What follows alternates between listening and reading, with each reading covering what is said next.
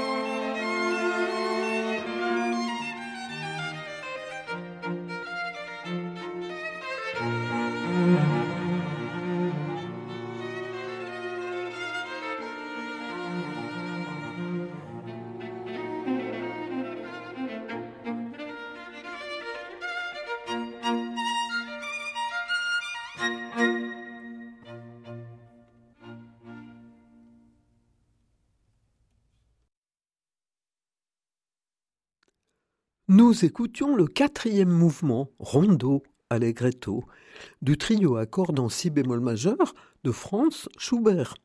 Mis à part un allegro isolé, c'est la seule œuvre qu'il a dédiée à cette formation. Œuvre de jeunesse, ô combien charmante, interprétée ici par le trio Pasquier, Régis au violon, Bruno à l'alto et Roland Pidou au violoncelle. Ces trois artistes sont liés par la musique, l'amitié, le travail partagé, c'est une longue complicité.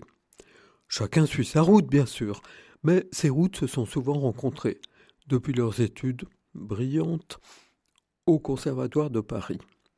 Ils aiment jouer en soliste, mais aussi au sein d'un orchestre. Ainsi, Régis a-t-il été pendant une dizaine d'années super soliste à l'Orchestre national de France. Bruno alto solo des concerts colonnes, puis de l'Opéra de Paris. Roland, violoncelle solo à l'Opéra de Paris, puis à l'Orchestre national de France. Une autre mission leur tient particulièrement à cœur, la transmission de leur savoir et la formation de jeunes générations. Et les voilà de retour au Conservatoire de Paris pour y enseigner, chacun son instrument et la musique de chambre. Enfin, lorsqu'ils doivent quitter le conservatoire, il y a quelques années, ils n'envisagent pas d'abandonner l'enseignement, puisqu'ils sont maintenant professeurs à l'école normale de musique de Paris, Alfred Cortot. Grâce aux ondes de RCF, restons encore avec Schubert et une autre forme de trio, le trio avec piano. Régis Pasquier et Roland Pidou font appel à un autre ami de longue date, Jean-Claude Pentier. Un autre trio Pasquier Comme ils font chaque année des tournées en Amérique du Nord, on les connaît sous le nom de Paris Piano Trio. Et Schubert, dix ans après son trio à cordes, il compose deux magnifiques trios avec piano. Vous aimerez, j'en suis sûr, l'Andante con moto de son opus 100.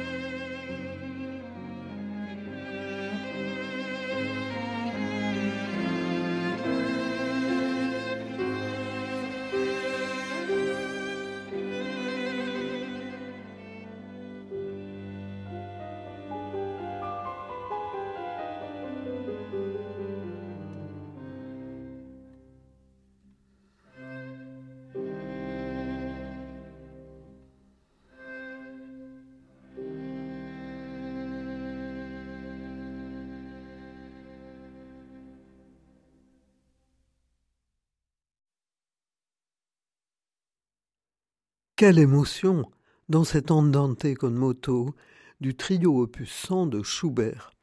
On y sent la révolte secrète, la marche vers l'inéluctable, la résignation douloureuse.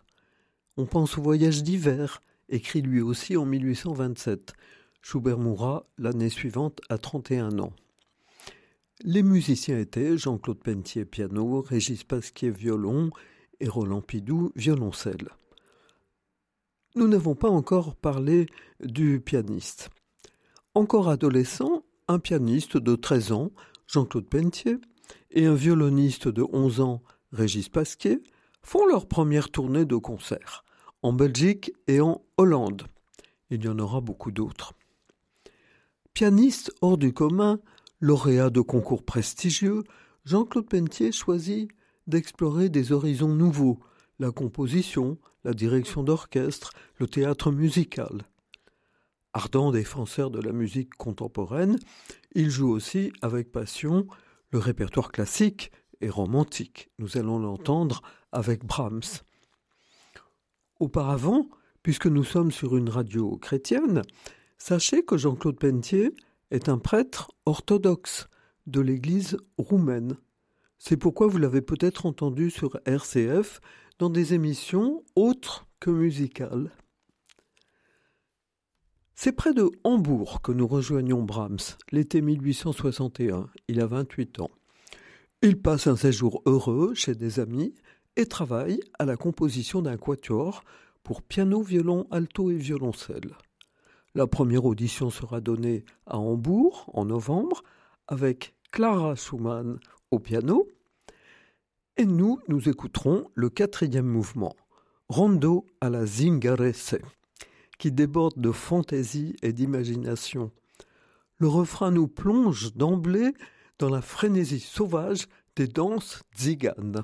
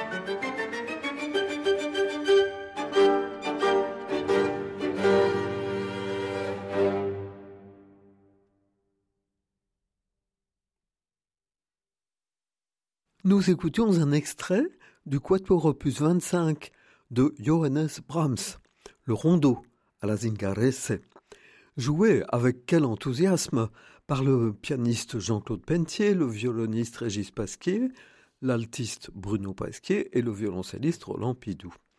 Ainsi se trouvent auprès de Régis Pasquier des amis fidèles, compagnons de toute sa vie musicale. Comme lui, ils tiennent une place de choix parmi les grands interprètes de notre temps et sont aussi des ambassadeurs de la tradition française. J'ai voulu rendre hommage à Régis Pasquier et le remercier de donner tant de bonheur à ses auditeurs. C'est un homme discret, il n'envahit pas les télévisions, chaleureux, généreux, attentif aux autres, d'une grande culture. Après avoir choisi les musiques qui nous ont accompagnés, je me suis rendu compte qu'elles suivaient un ordre chronologique. Alors, pourquoi ne pas continuer et terminer cette émission comme elle a commencé, avec une œuvre symphonique? Ce sera la canzonetta du concerto de Tchaïkovski. Régis Pasquier est accompagné par le Baltic Chamber Orchestra, dirigé par Emmanuel Leduc Barôme.